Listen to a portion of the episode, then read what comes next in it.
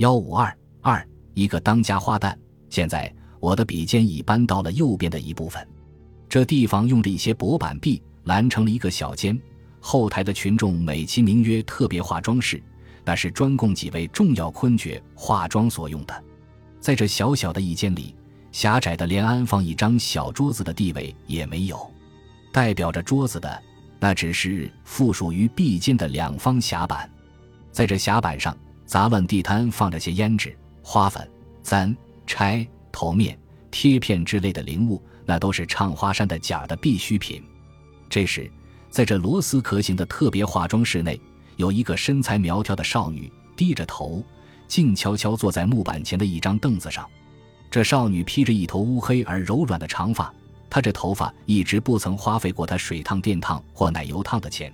换句话说，那只是天然的土产，但并不比那些烫过的摩登头发难看些。再看她的身上，也只穿着一件朴素的蓝布旗袍，而且已很陈旧。但是浆洗的相当挺洁，穿在她这苗条的身子上，也并不曾掩住她的天然的线条美。她的足部比较阔气得多，居然穿着一双长筒的丝袜，那是一种劣质的人造丝袜，在筒子上有两处地方已抽了丝，却用一种同色的丝线小心地补缝起来的。这少女低下了头，正自专心一致在整理手内的一副大鼎。原来这天她的戏码是刺汤。她在这出戏内要扮演那个雪雁的角色。喂，读者，你们可不许因这少女穿着的寒蠢而看轻了她。告诉你们吧，她是这里的一个挑二排的当家花旦里。其实，这少女把手内一大股黑色的线条左一翻，右一弄，低头整理了一会儿。忽然，他的两颗秋星那样的眼珠咕噜的一转，同时有一丝清浅活泼的笑意。挂上了他带着水浪似的线条的嘴角，只见他把那副大顶顺手向匣板上面一摔，他像陡然想起了什么大事似的，急急抽身走出那间小室，像一阵风般带奔带跳，穿过居中那条走道。他的步子简直用的是刀马旦跑车或烫马的步伐，这需要配上一种急急风的场面，那才觉得相称。从他这走路的姿势上看来。充分地表现出了一个富于情感的年轻人的热力。读者也许要猜想，看样子他的年龄还很轻吧？十五六岁呢？十七八岁呢？还是十九岁呢？不，我要请求读者多多增加一些。其实，在笔者的钢笔尖下，一直用“少女”两字称呼这位姑娘，那也有些失当。实际她的年龄已有二十五岁。不过，从她外表所显露的面相、姿势、言语、动作等等多方面看来，任何人都不能猜到她的真确的年岁，竟已超过了文人们所谓花心的年华。现在，让我把这姑娘的长相偷偷告诉给读者听吧。这位姑娘，乍看并不能说怎样的美，她的脸色在平常不施脂粉的时候，带着一点微黄，但并不是病态的黄。她的身材看去很纤细，却并不显出林姑娘是弱不禁风的瘦怯样子。她的睫毛很长，似乎天空有意替她画上了两个明星似的黑眼圈。躲在长睫毛后的两颗点漆似的眼珠，在某一瞬间好像充满一种磁性似的热力。认识一颗刚打的心，有时也要受到吸引。但在平常，你也看不出她的眼神会有怎样的活泼。不但如此。在他的右眼角尖还留着一小片的疤痕，啊，读者，你们也许要说可惜吧？不呀，他这眼皮下的浅浅的一小片，非但无损于美，似乎倒反增添了他的妩媚。这位姑娘，她以一步一跳跃的姿势从后台的右方奔向了左方，他的脚步还不曾跨下那两个梯级，却已用一种稚气的口吻一叠连声在直嚷。他的超过了以字条的清脆的嗓音，几乎要穿透了戏台上的锣鼓而飞跃到台外去。在上场门的门帘后，有四名手执门枪旗的龙套和四员把双手藏在靠肚后的武将正自预备登场。他们被这噔，噔，噔得急骤的脚声引得一条鞭的旋转头来。这一小队五颜六色的家伙歪眼望望这一个苗条的后影。忍不住耸耸肩膀，互扮着鬼脸。再说后台的左部，正中央横列着一张长而简陋的白木板桌，桌上罗列满了水沙、网巾、粉末、破笔，以及几把角们自备的小茶壶。这时，板桌旁的一条很长的木凳上，坐着一个穿好了胖衣的角色，正对着一面缺角的小方镜，在描绘着一个三块瓦的图案式的脸。他听的那位挑二排的姑娘站在高处叫板似的，连声在嚷：“啊呀！我想起来了，让我告诉你们。”银铃似的雨声使着一个正在勾脸的家伙从破镜子里收回了视线，猛抬头的说道：“嘿，你把我吓唬了一大跳！你瞧，我的好姑娘，你老是那种急三枪的脾气，几时才会改改章程呢？”这时，有两个专演跑宫女的小女孩互相挤挤眼。在抿着嘴偷笑，啊，易老板，您奔得那么急，仔细又把您的拖鞋甩得飞起来。说话的是一位已半成的老员外，这老员外把他的美髯拿在手里，一小绝已熄灭的纸烟尾粘挂在他嘴唇的西北角。甩鞋，只要甩的边是，准可以得个满堂好。明天我们就贴问桥闹府吧。后台管事童一飞打趣的插口，哈哈哈。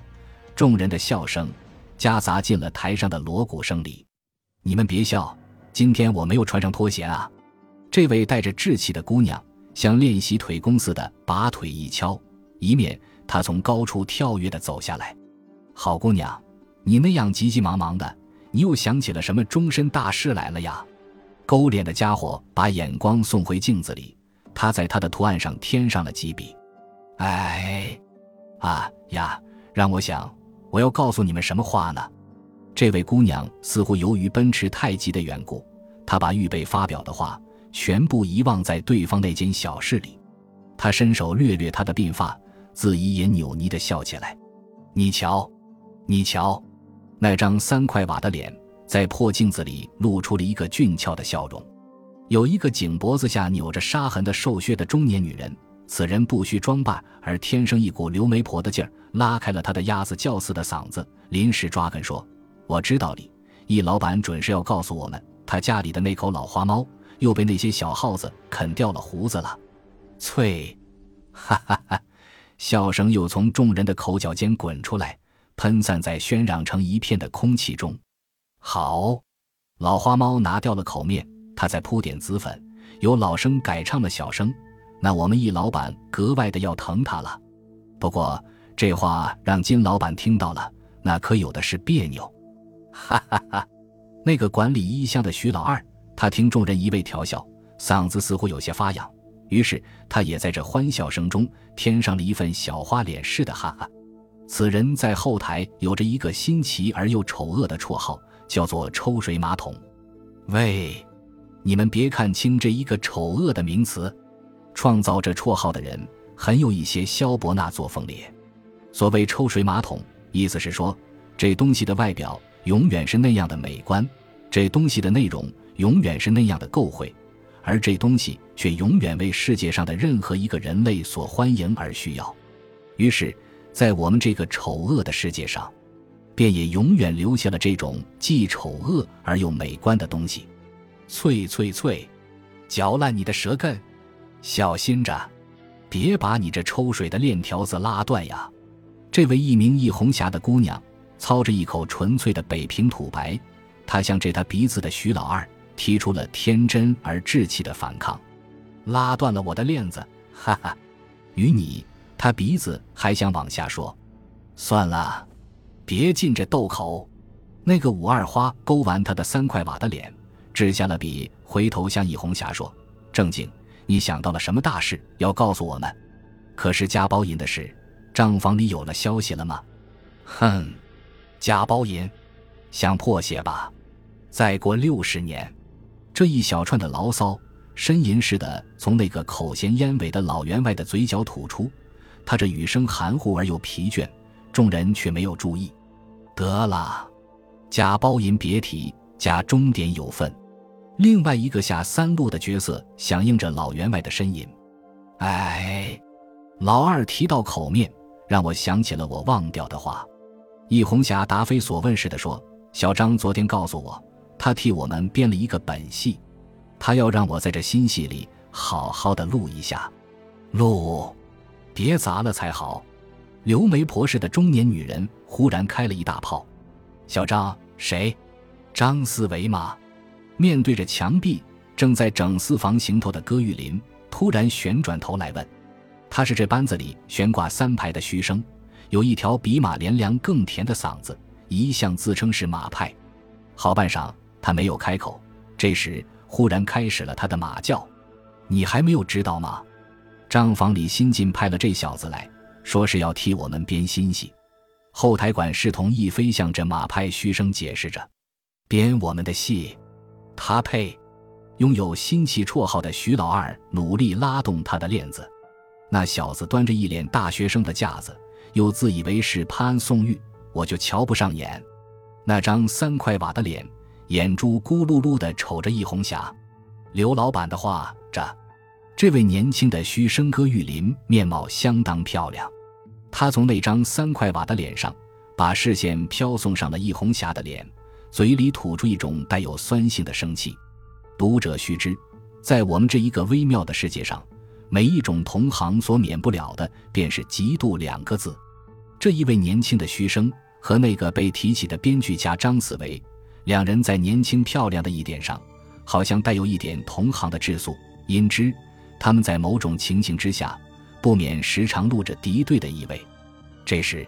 他向他这稚气未退的女性的同事警告似的说道：“真的，易老板，您得留神呀！依我看，那个印度小白脸儿对您怕没有好心眼儿呢。”说时，他的一双带着一些高调的眼梢又斜睨到那张三块瓦上，使了一个眼色。他会吃掉我吗？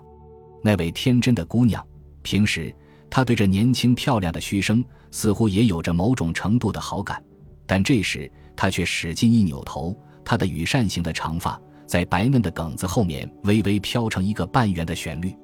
嘿，吃虽不会吃掉你，也许他要尝尝。以快嘴著称于后台的徐老二，又拉动他的抽水的链条，但他并没有说完他的话。这时，有一缕内心凄楚的暗影，霎时攒上了我们这位昆角儿的弯弯的纤眉。可是后台的群众却完全没有一人觉察。并且，他们将永远不会觉察这情形。